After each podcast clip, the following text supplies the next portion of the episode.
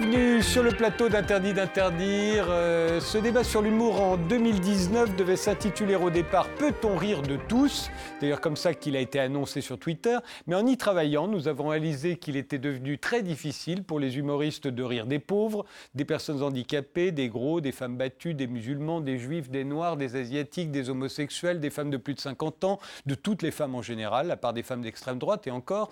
Alors au lieu de se demander Peut-on rire de tous? on a décidé d'intituler ce débat De qui peut-on encore rire De qui ou de quoi Et d'inviter des humoristes pour y répondre. Le premier, c'est Ganesh, humoriste euh, sur votre chaîne YouTube euh, Ganesh 2. Vous faites de l'humour. Sur Europe 1 aussi, vous faites de l'humour, puisque tous les jours, de 16h à 17h, vous êtes avec Carl Zero dans Carl Zero et c'est Tonton Flingueur.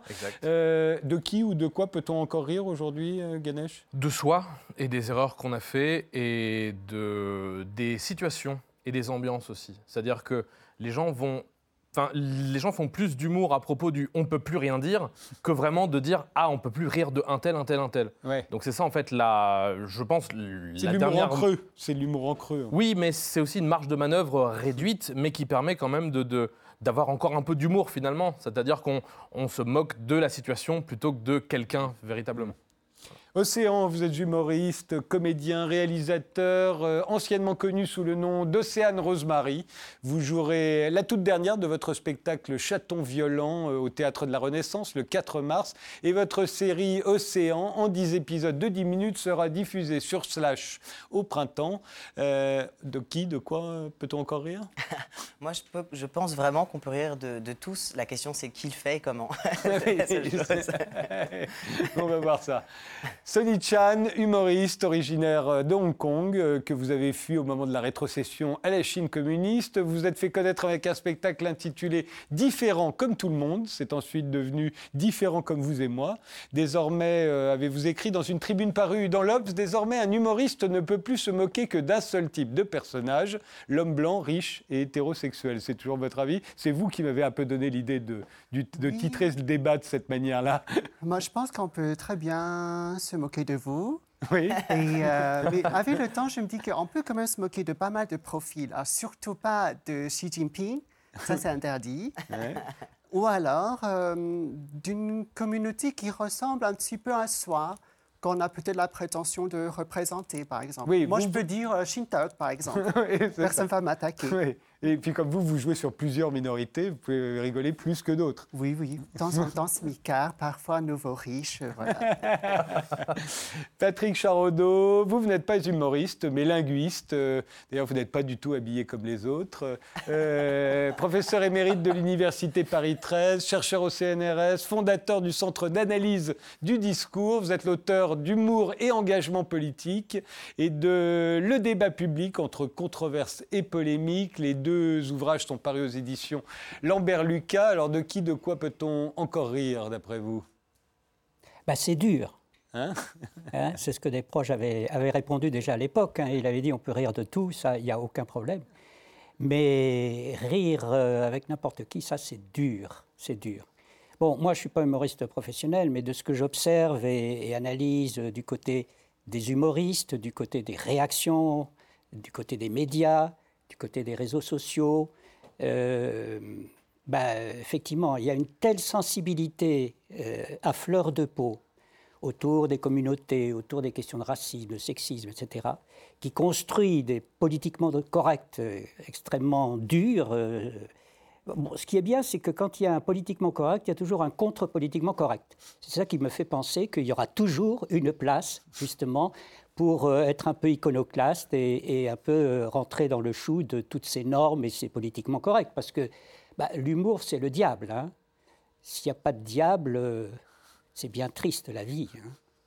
Gaëtan Matisse, vous aussi vous êtes humoriste, on vous voit sur YouTube dans la série Breaking Bad notamment. Votre one-man show s'intitule Seul Ensemble, vous serez demain vendredi et samedi à Marseille, au Quai du Rire. De quoi De qui euh, Allez-vous les, encore les faire rire? Euh, bah, J'espère, j'espère. Euh, je pense que on peut faire rire et se moquer vraiment de tout à partir du moment où on n'a pas peur des monceaux de merde qu'on va prendre derrière. et je crois que c'est vraiment le truc aujourd'hui de couper les réseaux sociaux et de faire des blagues et pas avoir peur des conséquences des blagues. Ouais. Cela dit, euh, aujourd'hui, euh, ceux qui se souviennent encore de Coluche, parce que malheureusement pour les humoristes, la postérité c'est assez court. Et, les gens se souviennent de Euh, Coluche. Mais, Il mais des Coluche, trucs maintenant, Coluche. depuis qu'il est mort, et puis il a fait les Restants du cœur, donc tout le monde l'adorait. Mais ça avait été très dur pour lui. hein. Il y avait quand même les trois quarts des Français qui le détestaient, qui le trouvaient vulgaire. Et, et s'il y avait eu les réseaux sociaux à l'époque, qu'est-ce qu'il n'aurait pas pris euh, Donc euh, c'est ma première question. Est-ce que véritablement vous avez l'impression que quelque chose a changé ou au fond ça a toujours été comme ça Euh, Simplement aujourd'hui, comme il y a les réseaux sociaux, bah, les gens s'indignent plus facilement. Les associations sont aussi plus puissantes, je pense. Plus nombreuses aussi. Oui. Alors il faut savoir qu'en France, euh, il y a une loi, la loi de 72, qui interdit euh, l'injure raciste, l'appel à la haine euh, raciale, l'apologie de la haine raciale, la diffamation, etc. etc. Mais pas seulement pour les individus. Les groupes peuvent se porter partie civile, les associations, au nom d'un groupe qui se serait senti offensé, y compris même si personne du groupe ne s'est plaint. Il y a l'air du temps aussi. Il y a des moments où on peut aisément se moquer d'un pays ou d'une nation ou d'une cause, mais quand ce n'est plus dans l'air du temps pour des raisons obscures, à ce moment-là, c'est très mal vu. Ah oui? Vous avez des exemples?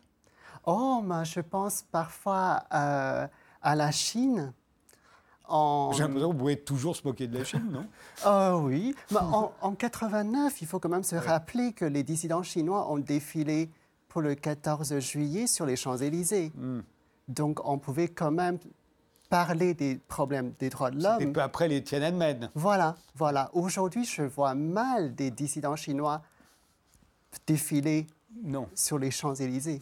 oui. Ou alors, on vend plus de Airbus.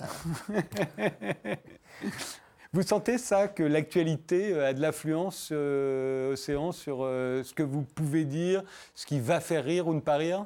Ah bah c'est sûr qu'il y a des histoires de, timing. On l'a vu après euh, les attentats, notamment de, de Charlie Hebdo, où là, il y a eu des crispations qui étaient complètement différentes et nouvelles. Moi-même, dans mon spectacle, j'ai dû changer des choses, ou j'ai choisi de changer des choses qui, tout d'un coup, prenaient une dimension euh, beaucoup plus violente que ce qu'elles pouvaient avoir deux jours avant. Et en plus, j'ai joué le soir même de, de ces attentats, et il y a même des blagues que je faisais qui, enfin, qui étaient... je me Qui vous faisait plus rire, vous, à ce que je me suis pris dans la gueule en fait, parce que c'était plus, c'était plus drôle. Euh, donc euh, évidemment que, que l'actualité euh, impacte. Après, je pense que, pour répondre à la question que vous posiez tout à l'heure, la différence c'est qu'avant on avait une espèce de troupeau euh, d'hommes blancs, en effet cisgenres, hétérosexuels, qui pouvaient absolument euh, se foutre de la gueule de tout le monde, et que maintenant bah, il y a les gens, des gens concernés qui se disent bah, euh, j'aimerais bien qu'on arrête de se foutre de ma gueule toute la journée. Et moi je trouve ça très bien, et je suis Oui. très heureux de ça, parce que du coup euh, faut le voir plutôt comme une stimulation et comme parce que je veux dire, les blagues sexistes, ça va, ça fait 50 ans qu'on se les prend, on les a eues en, Plus, en plus, long, plus, en large et en travers. Enfin, je dis Beaucoup 50 plus. ans parce que je pense aux humoristes qu'on évoque tout le temps. Et, euh, mais à un a- moment, c'est bien de peut-être. Il y a même une certaine époque où mieux, quand quoi. on entendait des blagues sexistes, on rigolait sans trop savoir vraiment. euh, Ah, c'était marrant. Et en fait, euh, on rentrait un petit peu dans ce cadre-là et finalement, c'était pas vraiment drôle, mais l'effet de masse qui était là et qui ah c'est marrant et tout. Et finalement, on se rend compte plusieurs années après qu'il y avait des trucs vraiment pas drôles euh, sur lesquels on était habitué à rire finalement. Ouais. Mais c'est toujours le cas. Hein. Bigard, il n'y a pas longtemps, a fait une blague ignoble Ah oui, sur ça, le viol. Enfin, je veux dire, ça, c'est, ça, ça- c'est pas fini cette domination-là. La domination masculine, blanche, est-ce que hétérosexuelle, n'est théoriquement, pas terminée. est-ce que par exemple, on peut imaginer qu'il puisse y avoir une blague très très drôle sur le viol? Euh, Sans doute, sans doute. Ça pourrait être le on pourrait faire. Mais oui, mais si, si, si le but, c'est pas de se moquer d'une femme qui s'est fait violer ou d'enduire que Voilà. c'est OK de violer des femmes. Moi, je pense vraiment qu'on peut rire de tout. Et d'ailleurs, euh, en effet, quand c'est des concernés qui le font, euh, comme le disait Sony, ben, ça prend aussi une autre dimension. Je pense qu'il y a beaucoup à dire, en fait, euh, sur, euh, sur ces rapports de domination. Pour moi, l'humour, il est là pour, pour renverser le pouvoir, pour provoquer le pouvoir, pas pour encore remettre encore une fois en place quelque chose qui est déjà actif dans toute la société. Moi, par exemple, j'ai trouvé extrêmement drôle euh, la blague de Tex euh, sur euh, les femmes battues, blague pour laquelle il s'est fait renvoyer de, de France Télévisions. J'ai trouvé, la- même que c'était la seule blague drôle qu'il ait jamais fait de sa vie. Ah ouais Euh, mais est-ce que ça, est-ce que pour autant, alors je sais pas, peut-être que j'ai mauvais esprit, elle m'a fait rire, je l'avoue, je le Ouais. confesse. Bah, est-ce que, est-ce que vous pensez que par la même occasion, euh, je me moque des femmes battues Non, je rigole de cette blague-là. Bah oui, mais cette blague-là, elle vient dans un contexte. On peut pas sortir l'humour de son- du- du- d'un contexte de Ah, il me semble que si. C'est-à-dire qu'au moment où il fait cette blague, bon, moi déjà, je la trouve pas du tout drôle, à titre personnel, je la trouve horrible. Et par ailleurs, euh, c'est, c'est- ça- je dirais que ça serait drôle si ça ne faisait pas système. C'est-à-dire que si les violences faites aux femmes ne faisaient pas système, si le viol ne faisait pas système. C'est-à-dire que, encore une fois, c'est s'appuyer sur une banalisation et, une- et le fait qu'en effet, les femmes battues sont très peu prises en charge, qu'il y a encore plein de problèmes euh, euh, sur les violences faites aux femmes et sur. on ne peut pas penser à ça au moment où on vous raconte cette blague Le problème, c'est que ça vient renforcer, encore une fois, un, système de domination et de violence qui est extrêmement actif dans la société. Et donc, c'est problématique, c'est très problématique. En fait, c'est quand même très curieux parce qu'on arrive à une époque où rien n'est léger. Il n'y a pas de légèreté, il n'y a pas de spontanéité. Tout a une sorte de message codé par derrière. Est-ce qu'on est en train de soutenir une position, un message, une association. Donc c'est vrai qu'on n'est plus dans une époque. Mais il peut y avoir la légèreté. Il y a plein d'humoristes qui font des choses très légères. Enfin, on n'est pas, on n'est pas dans un, esprit d'innocence et, de spontanéité. Et c'est vrai que moi, j'ai du mal à prendre position hein, dans ce débat. Attention. Hein. Mais voilà, est-ce que par rapport à notre travail, c'est aussi plus délicat? Il y a des choses qui, peut, qui peuvent être juste drôles, mais on se dit attention, est-ce que ça blesse? Est-ce que ça ne va pas susciter ceci, cela? Donc en fait, il n'y a, a, pas de spontanéité. Et, et, même quand on rit, et moi je vous l'ai dit sur cette blague, j'ai ri, mais je suis obligé de me demander est-ce qu'en riant, je suis en train d'offenser des femmes battues et j'ai pas du tout envie de les offenser et j'ai pas du tout envie qu'elles croient que je ris d'elles. Je ris juste de cette blague. Donc même ça, c'est problématique pour ceux qui rient, tout simplement. Ne mettez pas votre rire sur Instagram déjà. Non, certainement pas. Je vous le dis à vous parce qu'on n'est pas nombreux. moi, je trouve que c'est intéressant que vous posiez la question déjà, qu'on y réfléchisse, qu'on puisse enfin y réfléchir. Parce que le problème, c'est qu'il y a eu vraiment trop de temps où on n'y a, pas, on a pas réfléchi à pourquoi ça nous fait rire. Tiens, pourquoi ça nous fait rire? Tiens, pourquoi on rit quand on fait des blagues sur les gros? Mais en fait, et si, on commence à le déconstruire, alors on ne trouve plus ça drôle. C'est ce que j'ai posé comme question à Émeric Lompré, euh, qui est un humoriste qui était assis à votre place il n'y a pas longtemps. Et je lui ai demandé, j'ai fait la liste des blagues de très mauvais goût qu'il faisait. je lui ai demandé pourquoi ça me fait rire.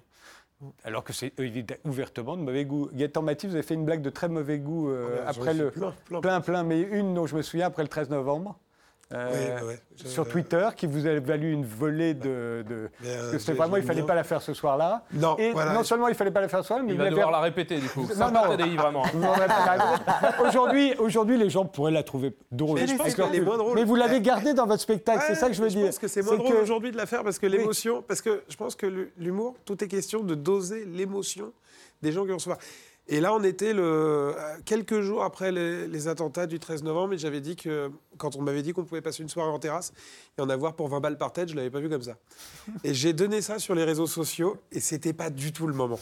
Les gens pleuraient, et on était quatre jours après, et c'était vraiment pas le moment. Et cette blague, deux semaines après, a commencé à vraiment faire rire. Et aujourd'hui, elle fait moins rire. Parce qu'on n'est plus dans une espèce. Je crois qu'il y a vraiment eu un moment après les attentats où les gens avaient besoin de, de ressortir toute cette colère, toute la tristesse qu'il y avait en nous, et de, rire de tout ça. Aujourd'hui, on a vraiment fermé le, le passage Daesh, et peut-être, j'espère pas, euh, tout ça pour remettre des blagues là-dessus, mais euh, j'espère pas qu'on va l'ouvrir. Mais je pense que tout est question, après MeToo, justement, est-ce qu'on peut continuer de, de faire des blagues sur les femmes, sur les relations de femmes, tout ça, sans prendre en compte euh, la violence qu'on a eue avec la lumière de MeToo, qui, mais d'après ce que vous avez l'air de dire, c'est au moment où justement on subit euh, cette violence euh, symbolique, euh, c'est là qu'il faut faire des blagues justement, parce qu'il y aurait une, une, catharsis du langage. Moi je pense, après je pense qu'il y a des gens qui sont pas comme ça. J'entendais Simone Veil qui, disait qu'à Auschwitz, elle, riait. Et c'était mal perçu. Ouais. Mais elle riait peut-être pas de blagues sur les déportés. Bah, de ce qu'elle racontait, il se faisait énormément de blagues là-dessus. Après, je, peux, je, peux, comprendre qu'il y ait des gens qui n'aient pas le recul, qui n'aient pas envie de prendre ce recul, qui ont, qui ont envie de, de, vivre leur tristesse autrement que par le rire. Et vous voyez la, la, contradiction dans laquelle euh, se trouve ça, euh, l'humour, hein, c'est que à la fois on dit que oui, on peut faire de l'humour sur tout. Et en même temps, chaque fois que l'on touche un problème sensible, délicat, euh, qui, qui touche la sensibilité des gens, etc., on dit Ah non, non, non, mais attention, là, quand même, c'est exagéré, ou bien euh, c'est pas le moment, c'est pas c'est pas décent, euh, etc. Ou c'est pas drôle, ou c'est pas drôle. on se défend, on se défend d'une façon ou d'une autre.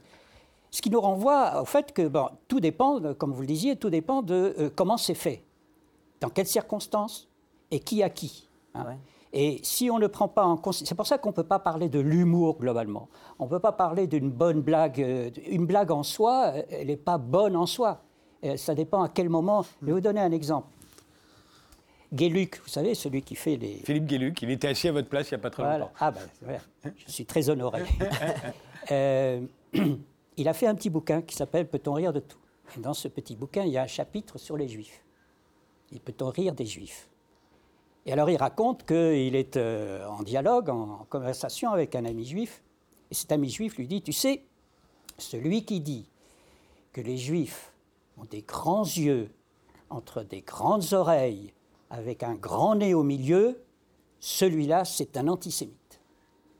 Alors lui, il lui répond en le regardant dans ses grands yeux, entre ses grandes oreilles et avec son grand nez, toi, ne peux pas dire que tu es un physique neutre. Et à ce moment-là, l'autre, l'ami juif, lui répond Ah oui, mais toi, tu peux le dire, tu es insoupçonnable. Être ou ne pas être insoupçonnable. Toute la question est là.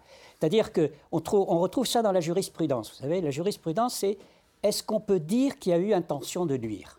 Alors évidemment, c'est difficile, parce qu'on ne peut pas rentrer dans la tête de la personne de savoir s'il y a eu intention de nuire. Mais quand même, ça, se joue là. C'est-à-dire qu'on peut, exactement ce qui vous est arrivé, vous pouvez avoir trouvé cette blague bonne, je ne la connais pas, je ne sais pas. Est-ce que vous aviez à ce moment-là, est-ce qu'en vous moquant à travers cette blague, est-ce que vous vous êtes moqué de la totalité de, euh, je ne sais plus si c'était des femmes ou des, femmes battues, des noirs ou des, femmes battues. Bon. Donc c'est ça, c'est ça finalement. Hein.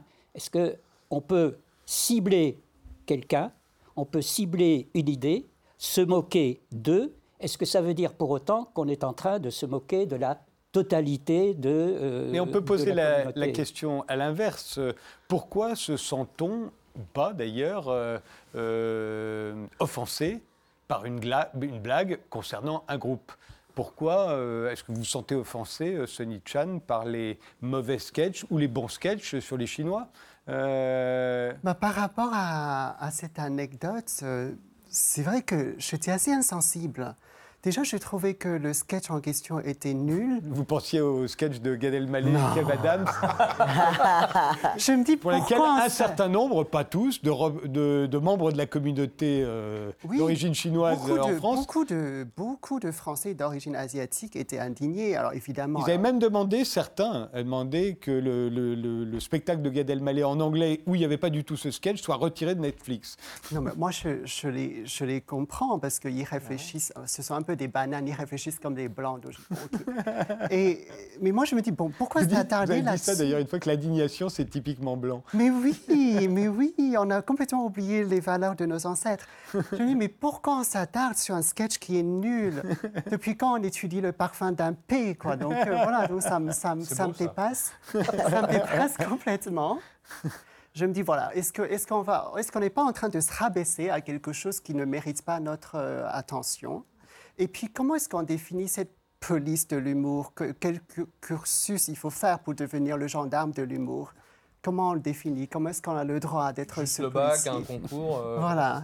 non, mais ça, il faut faire attention. Moi, moi, on m'a beaucoup reproché quand, quand, quand j'ai écrit cette tribune dans l'IB, c'était parce que j'étais passé sur Quotidien et que j'avais plus ou moins dit ce que je viens de dire. Bon, et je m'étais fait attaquer de toutes parts parce que on me disait que je voulais censurer, que je, je j'allais faire de la censure. Alors j'ai quand même commencé par rappeler que je n'étais pas en mesure de censurer qui que ce soit, même si j'aimerais parfois l'être, et que, il faut arrêter avec ça. Tu vois, s'il n'y a pas de diplôme, les gens ont le droit de s'exprimer. Et en l'occurrence, moi personnellement, ça m'a ça m'a heurté aussi si on parle de ce sketch de, de, Gad Elmaleh euh, et Kev Adams parce que mais comme ça m'a blessé euh, la blague de texte parce que je, n'ai pas envie de vivre dans une société où on va où des gens qui, qui, font une émission avec 5 millions de téléspectateurs vont encore renforcer des clichés euh, qui sont tellement éculé et vieux et que c'est plus possible de, de, de, parler des Asiatiques comme si c'était comme ça, une espèce de concept où ils mélangent des références japonaises, chinoises, des sous-entendus sur ils mangent du chien. Moi, ça me fait chier en fait parce que j'ai des amis asiatiques et que, et que je, les vois souffrir de ça, de ces, de ces caricatures et, et, ça me heurte. En fait, ça me heurte. certains euh. Asiatiques ont parlé d'interdiction, de condamner ou de, bannir, d'arrêter ce genre de, choses. C'est la mode. Hein. C'est pour ça qu'on a appelé cette émission interdit d'interdire. Ouais, voilà. qu'est-ce qui s'est passé? Ils continuent à faire des blagues, ils continue à plagier des humoristes. Ah oui, continue...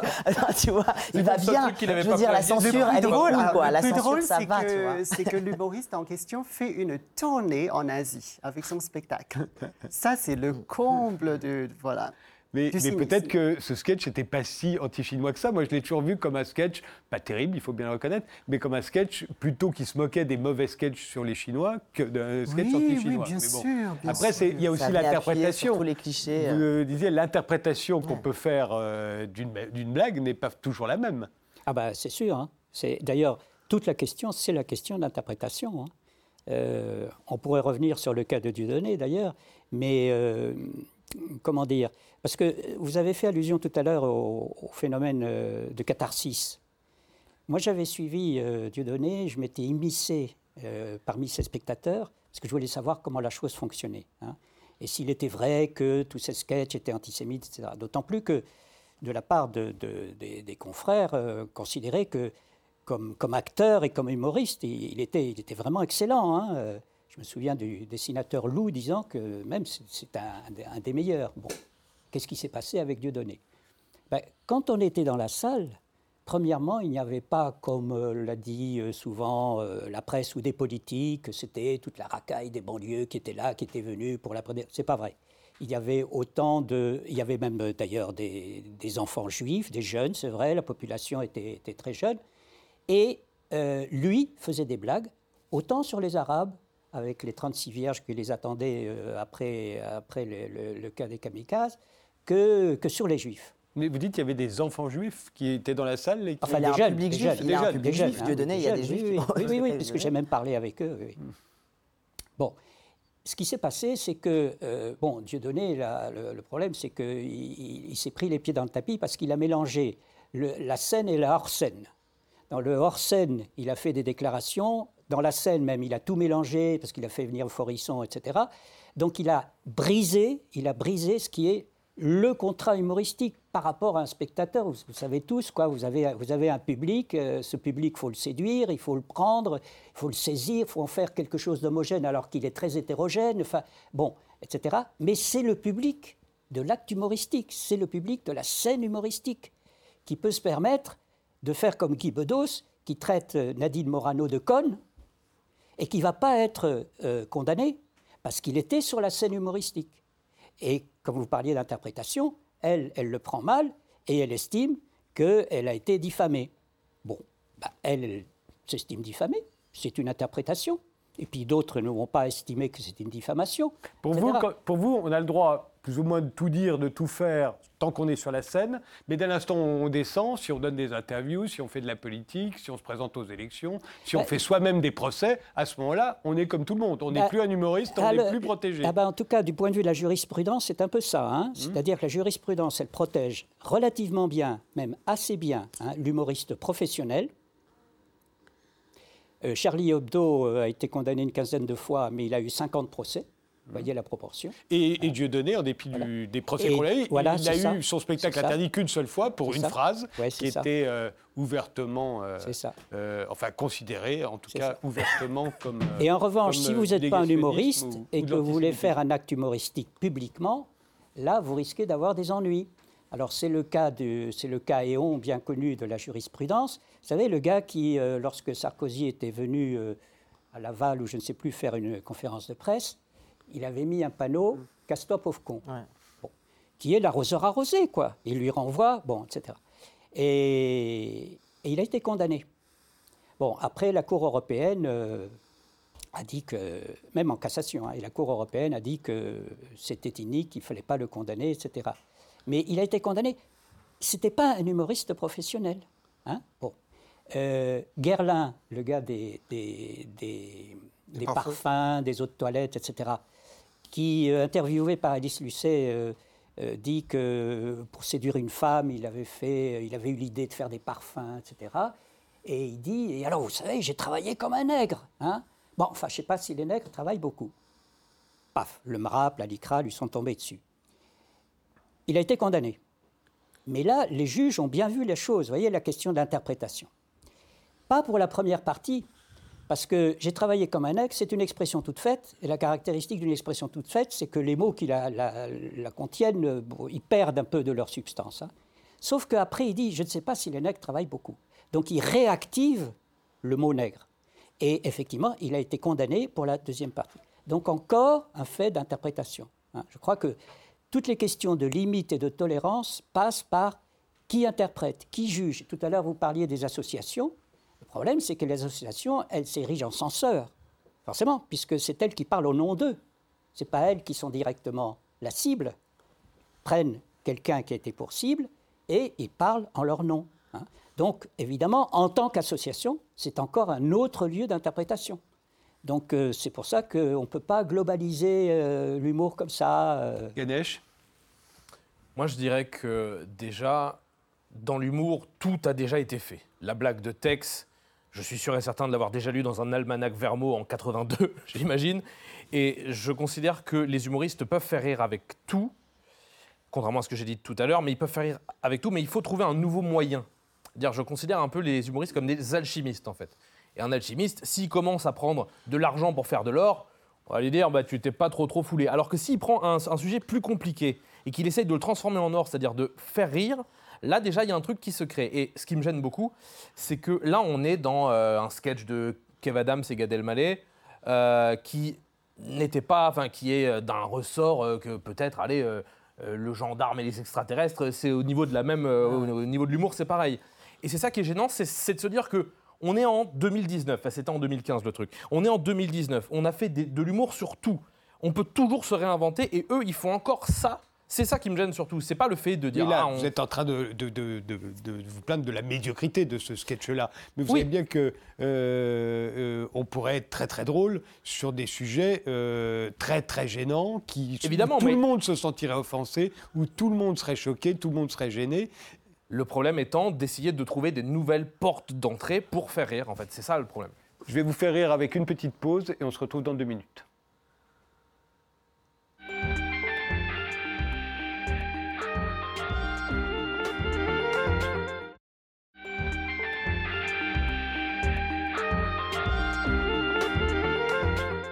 De qui, de quoi peut-on encore rire en 2019 C'est le sujet de ce débat avec euh, quatre humoristes euh, et un linguiste, les humoristes étant Ganesh, euh, Océan, qui est à côté de moi, Sonny Chan et Gaëtan Matisse, et, le linguiste, c'est Patrick Charudo.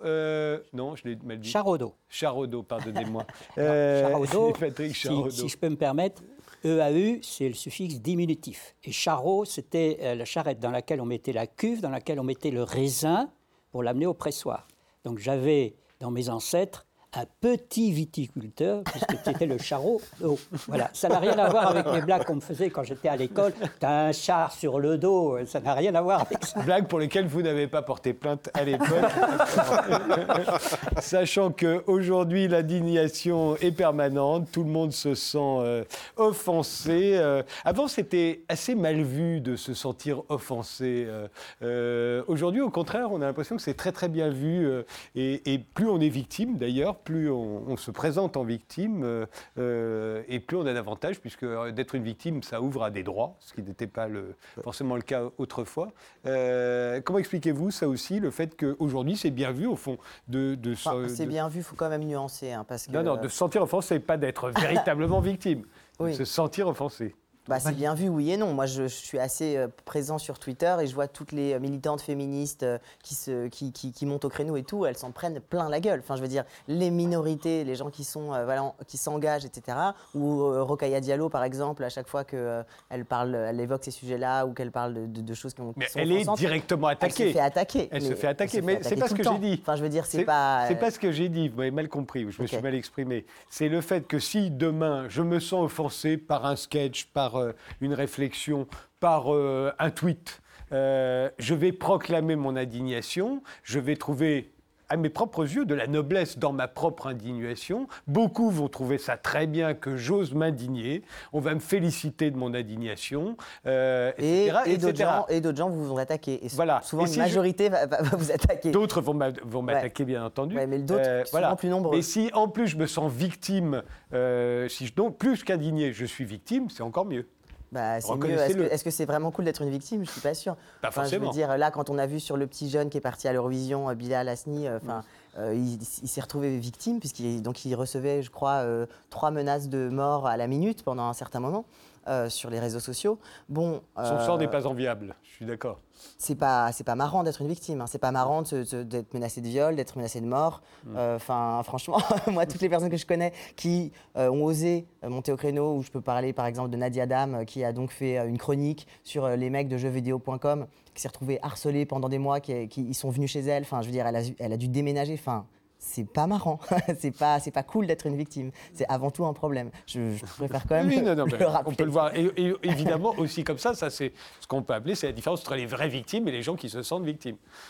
je pense qu'aujourd'hui, ce qui change, c'est que c'est devenu, c'est devenu un argument de marketing. On peut parfaitement faire le buzz ou remplir sa salle de théâtre avec une cause, même si la personne n'est pas sincère. Du moment où on fait le buzz, on correspond à l'air du temps avec un peu d'indignation. Voilà, c'est le cocktail idéal pour remplir sa Même pour un humoriste? Évidemment. Ah mais, qui, mais non, mais je suis pas d'accord. Qui donne un exemple? Qui, qui, vraiment se positionne en victime et remplit sa salle avec ça? C'est pas... Mais qui? Mais moi Mais moi, écoutez Mais toi, tu te poses jamais en victime. non, à qui pensiez-vous? C'est pas vrai, ça. Non, disons que moi, étant donné mon profil, je fais toujours attention pour ne pas être malhonnête. Et, je pense que ce serait, ce, serait malsain de porter un certain drapeau, parler au nom des Asiatiques, parler au nom euh, des garçons qui se sentent féminins, etc. Je, je, pense que ce n'est pas un argument de vente, ce n'est pas un sujet pour faire le buzz personnel. Euh, et, malheureusement, on est dans l'ère du temps des réseaux sociaux, du buzz, etc. Et c'est vrai que si on voit l'humour américain, où il parle beaucoup des races, les Américains, les humoristes américains, et chaque, chaque communauté a, pour ainsi dire, son champion. Et vous avez l'air de dire que chaque champion, en fait, vient là en disant, regardez, je suis le champion de telle communauté. C'est vrai que, voilà, j'ai discuté avec certains producteurs qui disent de façon assez claire et cynique que, bon, voilà, j'investis sur un nouveau, nouvel humoriste ou nouveau humoriste? Nouvelle? Nouvelle. Nouvel humoriste voilà, je me dis, au moins, il ou elle, voilà, il y a cette base communautaire qui va venir, ça va me faire les deux premières semaines de remplissage. Voilà, on est dans, dans cette façon de, fonctionner. Encore faut-il. Je ne suis pas d'accord parce que moi, quand j'ai écrit La lesbienne invisible à l'époque, j'ai eu beaucoup de mal à trouver un producteur qui, qui ait confiance euh, qui a assez confiance au spectacle pour dire bah, ça va fédérer parce que ah bah non c'est communautaire et en France je suis désolé le communautarisme mais toute la journée on nous rabâche des communautaristes moi je me suis fait virer de certains médias parce que j'étais communautariste donc enfin je suis pas d'accord euh, en vrai, au moment, où vous créez la lesbienne invisible euh, on parle encore assez peu des lesbiennes à l'époque. Oui, mais... donc peut-être que le producteur s'est dit non la communauté n'est pas encore assez oui, bien. mais, oui mais ce qui, ce qui était bizarre c'est de pas se dire que juste le spectacle était drôle. Le spectacle était drôle et à partir du moment où un spectacle est drôle alors il va, il va fédérer. Et c'est finalement ce qui s'est passé. Mais j'ai eu la chance de trouver un producteur qui m'a fait confiance et le spectacle a marché. Et, y avait, à la fin de l'exploitation, il n'y avait pas que des lesbiennes dans la salle du tout. Non, non, j'y étais, moi. Gaëtan Baptiste Je crois qu'en fait, il y a. Moi, je, consomme beaucoup de, stand-up américain et je vois la différence entre eux euh, et ce qu'on va faire nous. Moi, c'est vrai que je trouve qu'il y a un peu beaucoup d'opportunisme ces derniers temps dans le positionnement. En France ou aux États-Unis? En France dans le positionnement de, de, plusieurs artistes français. Après, je pense que ça va prendre du temps, comme aux États-Unis, où, où, il y avait un, mec comme Dave Chappelle qui était très euh, euh, sur les questions africaines au début. Aujourd'hui, moi, c'est l'un des mecs qui me fait le plus rire au monde parce que euh, je le trouve mais super drôle parce qu'il a réussi à passer au-delà. Et je pense qu'en fait, on est sur un type d'humour aujourd'hui qui est nouveau. Sur euh, le, stand-up est arrivé depuis pas très longtemps. On est en train de se poser énormément de questions sur le repositionnement de, de ce qui est l'humour, comment comment aller au-delà des clichés, parce que les clichés, c'est vrai que c'est ce que tu disais tout à l'heure, mais c'est épouvantable. Un moment de d'essentialiser de, des gens dans l'idée qu'ils sont comme ça. Si les, Noirs, les Asiatiques, les Juifs, c'est aussi ça, qui est drôle, c'est justement de rire des clichés. C'est pas de les propager. C'est d'en rire. Qu'est-ce qui va faire la différence? Je, vais volontairement être outrancier entre euh, certains plateaux parisiens et Rivarol. Qu'est-ce qui fait qu'à un moment donné, on dit mais nous c'est de l'humour et c'est pas juste valider ces clichés. Et c'est justement ce, que, nous montrent les, Américains euh, parce que ça fait euh, des, des, années des années qui travaillent euh, avec des mecs qui ont des shows comme euh, Dave Chappelle, Ricky Gervais, qui eux peuvent se permettre, à mon avis, tout, tout, tout, parce qu'il y a toujours le, le ressort. Mais Ricky Gervais, à chaque fois qu'il a présenté les Golden Globes, le lendemain, ça a été un drame. Il a fallu qu'il se justifier oui, mais on aime ça aussi. pour expliquer que non. Est-ce qu'il avait le droit de se moquer des stars hollywoodiennes qui vont voir des Est-ce que les blagues de Ricky Gervais seraient aussi drôles s'il n'y avait pas le lendemain de l'indignation absolue.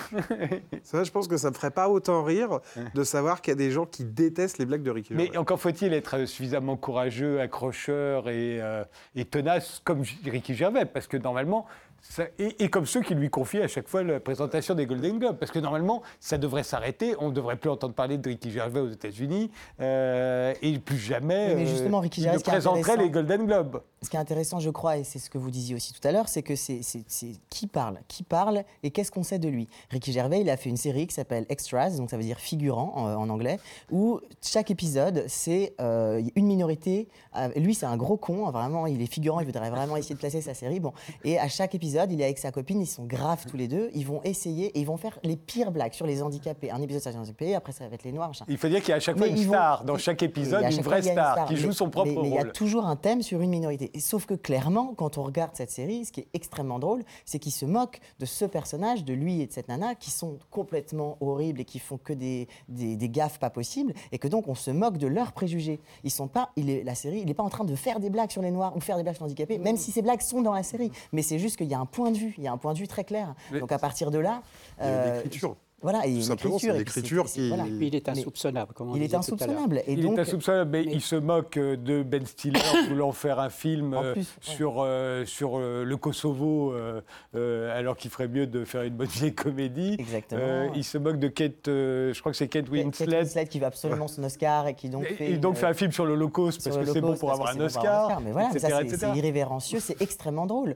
Et je trouve qu'en France, on, manque un peu d'humoristes qui viennent sur ces terrains-là. Est-ce qu'on manque de ça ou est-ce que parce qu'on réagirait mal non, je pense que j'ai l'impression qu'il y a une fainéantise quand même générale où on reste encore voilà, à faire des blagues à ce que j'appelle à l'ancienne, où on vient taper tout le temps euh, sur les minorités sans se questionner soi. Euh. Enfin, je veux dire, moi, à titre personnel, dans ce spectacle, je parle du privilège blanc, je parle de la blanchité, je dis aux gens qui sont blancs, ils hallucinent. Hein. Aux États-Unis, ça fait 30 ans que Louis C.K. parle de ça, que d'autres humoristes racisés parlent du, privilège blanc. vous savez bien que déjà en disant blanchité, racisé, déjà vous posez un problème. Ça se trouve, on en parlait demain à l'Assemblée nationale. Ben Ce sont deux mots qui ont été proscrits par plusieurs membres du gouvernement. ah bah ça, j'ai très peu de contact avec les membres du gouvernement et on n'est pas d'accord sur très peu de choses. Faites attention avec racisé et blanchité. Patrick Chardot. Non, il peut y avoir de, la paresse et puis, et puis euh, toutes les blagues sont pas bonnes, hein, tous les sketchs sont pas bons, euh, il y a du bon, il y a du mauvais, etc. Mais le cliché, ben, le cliché, le problème, c'est que c'est le nouveau tabou. Donc la question, c'est de savoir ce qu'on en fait. Est-ce qu'on l'utilise pour l'alimenter ou est-ce qu'on lui rentre dedans? Et c'est ça, c'est ça toute la question, c'est qu'il faut avoir du courage, parce que comme il devient tabou, il faut avoir le courage de lui rentrer dedans. Alors une fois qu'on a dit ça, moi je ne suis pas humoriste, je vous renvoie la balle. Comment vous lui rentrez dedans? Parce qu'effectivement, il y a façon et façon de faire éclater un cliché, c'est une coque dure. Hein?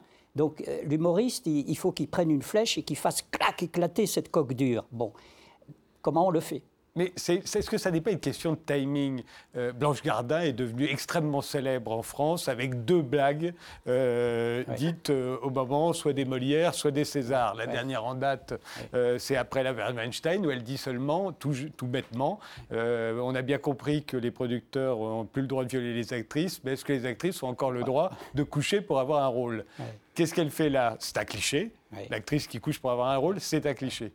Donc qu'est-ce qu'elle fait? Elle, se prend le cliché ou elle le prolonge? Ah ben elle, le renvoie. C'est l'histoire de l'arroseur arrosé comme tout à l'heure. Et dès l'instant que vous renvoyez quelque chose qui se donne comme une évidence, paf, vous faites éclater l'évidence. Mais moi, pour moi, elle parle aussi aux actrices qui sont à ce ah ben moment-là en train de dire machin m'a forcé, machin m'a. que je suis une victime, etc. Moi, j'ai l'impression qu'elle leur parle à elle d'abord à elle et à d'autres peut-être. Mais je suis sûr que vous non. Je ne le ressens pas comme ça. Voilà. Mais Donc ça peut être interprété de très façon très différente. pas comme ça. Son succès, c'est que plein de gens, je pense, l'interprètent très différemment. non, non, les effets sont toujours divers. Hein. On ne peut pas dire qu'il y a un seul effet que produit un acte humoristique, parce qu'il y a une fois de plus plusieurs interprétations. Donc il y en a qui qui, réagissent très mal. Il y en a, c'est pas possible, ça leur donne des boutons. Et il y en a d'autres qui rient bêtement. Et puis il y en a d'autres qui trouvent que c'est drôle ça, vous ne pouvez, pas, vous pouvez pas échapper à ça. D'ailleurs, hein. Didier Super, à l'époque, je me souviens, faisait un spectacle extrêmement irrévérencieux. Il faisait vraiment un gros beauf. Je ne sais pas si vous avez vu. C'était incroyable. Enfin, moi, j'adorais. C'était fou. Et, mais, et un jour, il s'est rendu compte que vraiment, il avait un public de fachos. Et il a arrêté. Parce que, euh, parce que les mecs prenaient tout au premier degré, alors qu'il était au troisième degré. Mais je veux dire, c'était l'évidence. mais les mecs étaient tellement cons qu'ils y allaient. Et ils disaient, ouais Alors que lui, il était en train de se moquer d'eux. Et d'un coup, c'est devenu son public. Et vraiment, ça a été très dur pour lui. Enfin, je veux dire, ça peut arriver, malheureusement. Et comment on fait pour changer de public? Ah bah, ça, faut envoyer des signaux clairs à un moment, d'une manière ou d'une autre. Et là, on peut rappeler, si vous permettez, là, on peut rappeler le, le cas de, de, Bedos avec son sketch sur Marrakech, où il raconte ça après coup. Hein. Bon. Donc, euh, il, il, prend le cliché du touriste bof français euh, qui va à Marrakech, qui dit il y a des Arabes partout, des Arabes. Le, le, le, pilote un arabe, alors on a peur évidemment, on arrive à l'aéroport, euh, le comment on appelle ça, le, le, transporteur, enfin le chauffeur de taxi. Ce, non non, celui qui, qui transporte les les, les, valises, le bagagiste, le bagagiste euh, un arabe. Bon, ça c'est normal. Et, bon, enfin, c'est que des trucs comme ça. Et et à la, fin du, à la fin de son sketch, il y a des types qui viennent le voir qui disent Oh, dis donc, super, qu'est-ce que tu leur en as fait baver au bougnou Et alors lui, il raconte qu'il est complètement décomposé. Ouais, parce que, ben parce que il, il, utilisait le cliché justement du, du touriste français bof qui allait, etc. Et l'autre, il ne l'a pas pris au second degré. Alors, second, ou troisième, ou quatrième. C'est ça tout le problème de. Ça, Mais c'est un débat qu'il y a aux États-Unis. Est-ce que les blagues racistes ou sexistes favorisent le racisme ou le sexisme? voilà, euh, vous allez dire oui Selon comment elles sont énoncées, selon, pas, selon comment elles sont énoncées et, et euh, selon qui l'énonce et dans quel contexte. Enfin, je veux dire, c'est tout, toute l'histoire de, par exemple, de, de se réapproprier l'insulte. Euh, comme dans le milieu LGBT, on va, nous, on va, on, on va dire Gwyn, PD. voilà, oui. on, vous, vous avez le droit. Vous... Nous, on a le droit, on se réapproprie l'insulte et justement, on en fait une force, on en fait quelque chose de positif. Moi, si je fais une blague dans, dans, avec des amis LGBT, je vais totalement dire mais quel gros PD celui-là, enfin, j'en sais rien. Bon, si je suis euh, à la télé ou, sur, euh, ou même euh, à la radio, dans, un contexte où je maîtrise pas qui, m'écoute, je vais pas dire. Je vais pas le dire comme ça. Ou alors, je vais, je vais me débrouiller pour qu'on comprenne que... Voilà. Mais donc, le contexte, il est important quand même, évidemment, il est important. Et quand moi, je, passe des soirées avec des, des, amis qui sont toutes noires, j'ai des, bah, parfois des... Bon, moi, je suis pas noire, mais j'ai le droit d'y aller. et ben, je vois très bien comme elles vont se moquer des blédards ou mais après en public ou quoi, elles, jamais elles parleront comme ça parce que on, sait, on doit faire tout le temps attention à la et réception, pourtant, à qui nous écoute. On peut et c'est revendiquer important. publiquement. Hein, c'est Aimé Césaire disant Ouais, je mais- suis nègre, nègre je resterai.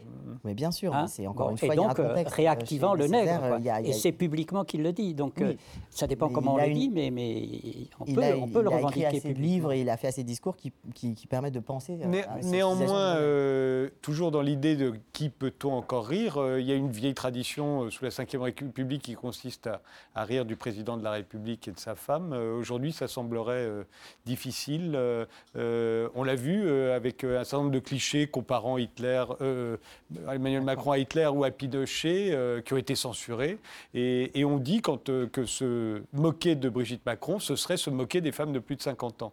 Euh, ce n'était pas le cas quand euh, les, les guignols se moquaient de Bernadette Chirac, par exemple. Personne n'aurait eu l'idée de dire. euh, c'est Mais les quelques années autour de la ménopause, c'est délicat. donc. Oui. Après Bernard Chirac, elle avait plus de Fais 100 ans, donc c'était différent. elle était beaucoup plus vieille. Mais néanmoins, Non, mais ne plus on voit bien, parce que le contexte, parce que l'actualité, c'est l'actualité qui veut ça aussi. C'est parce qu'il y a les gilets jaunes. Euh, euh, on voit bien que l'actualité fait qu'à un moment, euh, on pourra en profiter pour dire, bah non, il faut plus se moquer du président de la République. Certains pourraient dire, c'est un symbole, Il on faut- doit plus s'en Il moquer. faut quand même différencier les, les endroits de pouvoir et, et les, et les gens qui sont déjà oppressés. C'est-à-dire que pour ne plus pouvoir se moquer des endroits de pouvoir, pour moi, c'est extrêmement. Enfin, c'est terrifiant, et surtout du président. Si on peut plus se moquer du président, même à l'extrême, c'est grave. Parce que là, pour mais on le va coup, vous dire que c'est se moquer de la démocratie. Mais c'est pas, on se moque pas de la démocratie quand on se moque du président. On se moque du Certains vous le diront. Bah, Non, moi, je trouve c'est ça super grave. dans Après, se moquer pénale- des Noirs ou des handicapés, ils sont pas au même endroit que le président. Gaëtan Matisse. Alors moi, je suis pas un fan euh, de, de Monsieur le Président, mais euh, je- pour essayer d'être le plus objectif, moi, ce que je pense, c'est qu'il a toujours, depuis son élection, il s'est posé comme euh, opposant à l'extrême droite. Et donc, forcément, tous ceux qui ne sont pas d'accord avec lui sont euh, des gens qui vont contre son progrès à lui.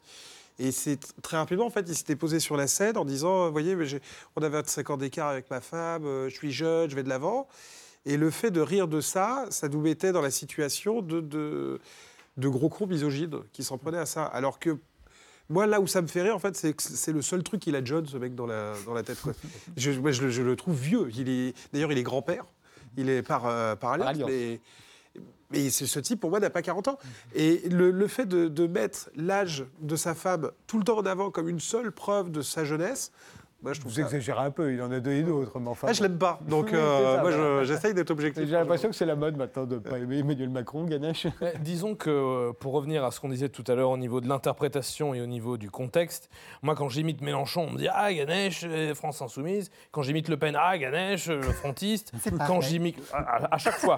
quand j'imite Soral, Ah, Ganesh, le Soralien. Quand j'imite Elise Moon, Ah. Bon, non, il n'y a pas de truc à ce niveau-là, mais le truc, c'est que il y, a, aussi tout un travail que les gens devraient faire aussi pour se rendre compte ah tiens mais oui en fait c'est un humoriste. Et c'est ça en fait que les gens ne enfin il faut limite leur, mâcher le travail euh, directement parce que euh, le gars qui zappe ou qui est sur YouTube et tout ça il peut, il peut être choqué justement parce que ah tiens mais je connais pas il dit des trucs horribles et tout. Et après s'il voit ah ah non ça va c'est Jérémy Ferrari ça va tranquille. Il y a aussi ce problème du euh, voilà celui qui est insoupçonnable insoupçonné et surtout qui est celui qui est validé comme dirait Bouba, par le système. Donc euh, c'est ça aussi le problème qu'on a maintenant, c'est que euh, il, faut, je ne sais pas avec quelle instance l'avoir, mais avoir une espèce de carte d'humoriste. Non, c'est bon, j'ai fait une vanne. Non, c'est bon, je suis humoriste, attention. Et c'est ça aussi qui est compliqué, c'est que des fois sur, sur Twitter, on voit des, des, vannes incroyables, très très drôles, qui sont partagées à des, des, des milliers, des, dizaines de milliers de fois. Et en fait, euh, ça vient de gens qui le pensaient au premier degré. Et du coup, là, t'es comme ça en mode Ah ouais, non, il a rien à vendre, lui. Il, dit juste un truc de bâtard. Donc, c'est un peu plus compliqué à ce niveau-là, je trouve, pour euh, revenir sur euh, l'interprétation. Et, même si, même si l'humoriste n'est pas vraiment un grand artiste, je me dis que, voilà, si on crée quelque chose, après, on n'a pas le contrôle sur, sur l'œuvre. Voilà, si on peint un tableau, après libre à chacun d'interpréter. Je pense que, en fait, quand je disais tout à l'heure qu'il n'y a plus de, euh, de légèreté et de spontanéité, c'est que ce domaine, cette matière de l'humour est en train de devenir quelque chose qui est complètement l'opposé de la nature qu'elle devrait avoir à mon goût. Parce que l'humour, au fond, tout à l'heure, dans le trajet, je me disais, ça sert à quoi? Qu'est-ce que c'est?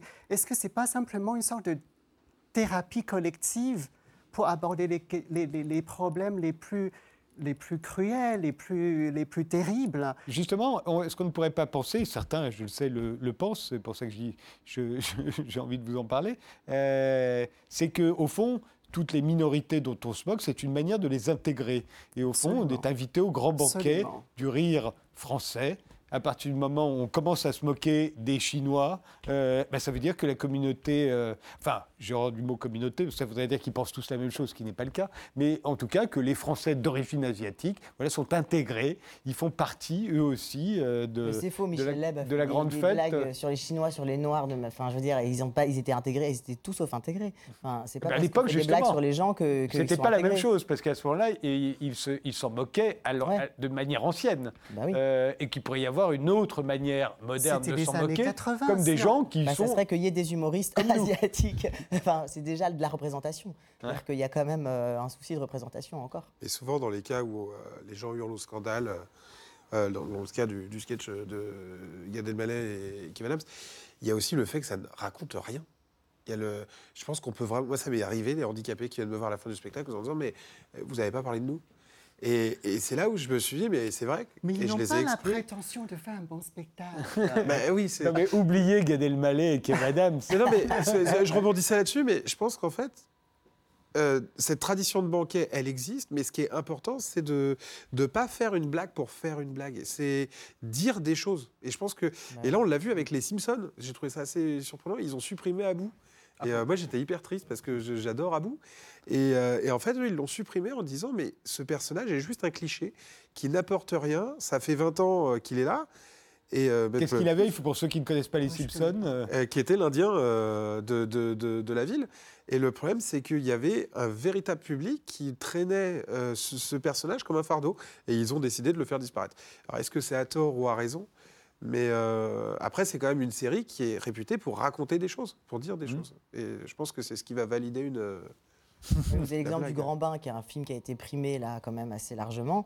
Il y a un personnage euh, qui est pas blanc sur toute cette bande de mecs. Hein. C'est le mec qui est indien, je, crois qu'il est d'origine indienne, qui ne parle pas. la blague, c'est qu'il parle dans sa langue et que tout le monde comprend. Bon, ok. Et quand on va dans les familles et qu'on voit comment les gens vivent, c'est le seul. Lui, il est un arrêt de bus, quoi. C'est-à-dire qu'à un moment, c'est c'est quand même. Enfin, moi, je trouve, je trouve qu'en France, je me dis, c'est quand même le film euh, drôle de l'année. Tout le monde trouve ça génial. C'est que des mecs cis blancs dégueux en plus, euh, hétéros euh, pour la plupart. Mais je crois que c'était un peu le sujet Et- du film. Bah oui, mais c'est. Ouais, mais moi, ça- alors franchement, ça me Là, fait. on est obligé, pour vous, on est obligé de mettre Non, des, des juste homos, des bi, des trans, Non, des. mais non, mais c'est des- juste que. Et en plus, quand ils mettent quelqu'un qui n'est pas blanc, et ben, c'est le seul personnage qui, en fait, n'existe pas, qui ne parle pas, qui. Enfin, c'est dingue, en fait. C'est extrêmement violent, quoi. Et, et ça, pour moi, c'est pas inclusif. C'est que dans ce cas-là, bah, qu'ils assument et dans ce cas-là, qu'ils restent vraiment. euh, parce que c'est juste finalement pour se moquer de ce, de, de ce- de ce personnage. Donc là, c'est pas. Alors en revanche, que- qu'est-ce c'est pas qu'ils ont fait au- inclusif. Qu'est-ce qu'on a fait au bon Dieu? Là, vous avez bien parce qu'il y a toutes les. Ah non Ah, ils sont là, ils sont là. Vous devriez Bah être ouais, content. mais- et ça vient renforcer des clichés, c'est affreux. Patrick. On, on- on peut revenir sur le cas de, de Macron, là, parce qu'il y y a un fait d'époque, là, j'ai l'impression. C'est la loi pénale outrage à euh, magistrat, outrage à président de la République, qui prend le pas sur la tradition du bouffon, qui pouvait toujours se moquer du roi. Bon, c'était le cas de Chirac. Chirac lui-même, euh, il avait tout un tas d'expressions, euh, les conneries quand ça vole en escadrille, euh, bon, etc. Et, et je- et on, on peut se dire que ça correspond à une demande sociale sécuritaire à l'heure actuelle. Il y a une telle demande de sécurité à l'heure actuelle qui remonte, qui est très alimentée par les populismes, etc., que du coup on retombe sur les politiquement corrects, on retombe sur euh, faire exercer la loi, euh, on retombe sur euh, regardons la loi pénale avant de voir comment les gens vivent, etc. voyez Donc moi c'est ça que je pointe hein, dans cette affaire de, ne pas pouvoir maintenant, je ne sais pas, se moquer du président de la République, de sa femme, etc. La loi pénale prend le pas sur le bouffon. Vous avez eu des problèmes avec la justice récemment en tant qu'humoriste, euh, Ganesh? Moi, j'ai eu, des- j'ai eu quand même des consignes très claires pour euh, arrêter de se moquer du gouvernement chinois, Ah oui. à la fois en France et à Hong Kong. Donc, je trouve ça quand même, voilà, on est kiff-kiff. Même Il y avait une tradition, il y a une hein. tradition dans votre, dans votre culture et votre société de ce que nous on appelait le bouffon du roi. C'est-à-dire que le roi avait toujours à côté de lui une espèce de bouffon, c'était un, un nain au Moyen Âge, c'était- plutôt un etc. poète. Et puis le Pas carnaval, le qui carnaval qui joue le même rôle. Plutôt un poète, oui. Un Ouais. poète, Mm. d'accord. Gaëtan, pas de procès? Non, après. euh, Ça peut venir. Ah Rien oui, je- perdu. mais, mais moi, je serais pas contre. Fr- Franchement, dans la société dans laquelle on vit aujourd'hui, il n'y a, pas de- il y a pas de mauvaise pub. Donc, euh, malheureusement, euh, après, il m'est arrivé de- de- d'avoir des conversations plutôt tendues euh, avec des patrons d'associations. Et, Et vous, Océan? Non, non, non, moi je me suis juste fait euh, dégager de France Inter quand j'ai fait euh, une blague sur la manif du 11 janvier, mais c'est comme ça qu'on fait, on silencie euh, les gens qui sont un peu... C'est une façon de le moins avoir la parole possible, donc il n'y a pas besoin de faire des procès. Patrick Charaudot euh, il Ah ben, des- moi je ne suis pas dans ce cas-là. Non, non, j'allais dire, est-ce que vous, il y a pour vous des sujets sur lesquels, il, il y a, à votre avis, qui vont venir, là, qu'on va plus pouvoir aborder? Ah non, mais j'espère, euh, il faut compter sur les humoristes pour qu'ils puissent euh, tout aborder. hein, mais moi, je, sens venir, parce que bon, je mets ça a très en rapport avec, euh, il y a un discours de victimisation euh, qui, est, très puissant. hein. Il y a un discours autour de la violence verbale qui est très ambigu, parce qu'il y a des vrais cas de violence verbale et il y a des cas qui sont qui sont stigmatisés comme étant de la violence verbale, alors que finalement l'autre ne le prend pas comme une violence verbale, mais il y a des associations qui le prennent en charge, etc. etc. Enfin, c'est- c'est assez Vous compliqué. Attendez, je suis obligé de vous arrêter parce que l'émission est terminée. Mais, j'étais sûr qu'elle pourrait durer très longtemps aussi. On, on- on en fera une autre. Merci de nous avoir suivis jusque-là et rendez-vous au prochain numéro. Merci à tous les cinq.